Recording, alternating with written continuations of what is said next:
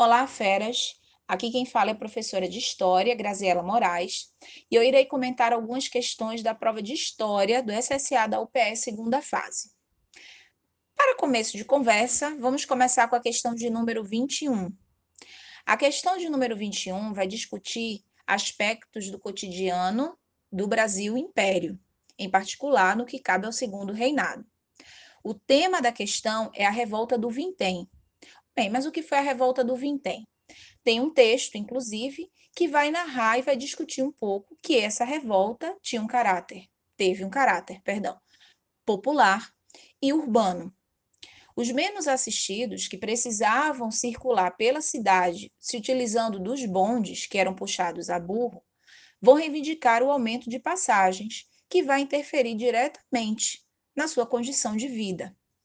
Mas vale lembrar que no final do século XIX, esse movimento, atrelado a muitos outros de insatisfação à própria imagem do imperador, de certa forma, vai fragilizar não é, o seu domínio sobre o Brasil naquele contexto.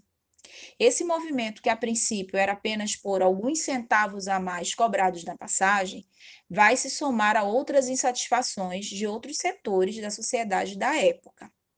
Porém, o que, é que a questão ela vai solicitar? É o seguinte: vai pedir qual é a grande motivação que fez com que esse evento, a revolta do Vintém, se tornasse o marco da história social do Brasil.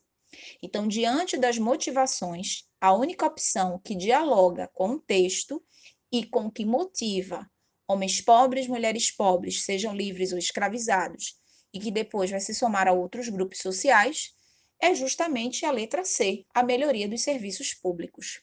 Portanto, é uma questão que vai tratar das revoltas sociais, aspecto que é cobrado na prova da UPE, e ao mesmo tempo, ao estudante é favorecido a interpretação de um texto que vai discorrer sobre a própria revolta.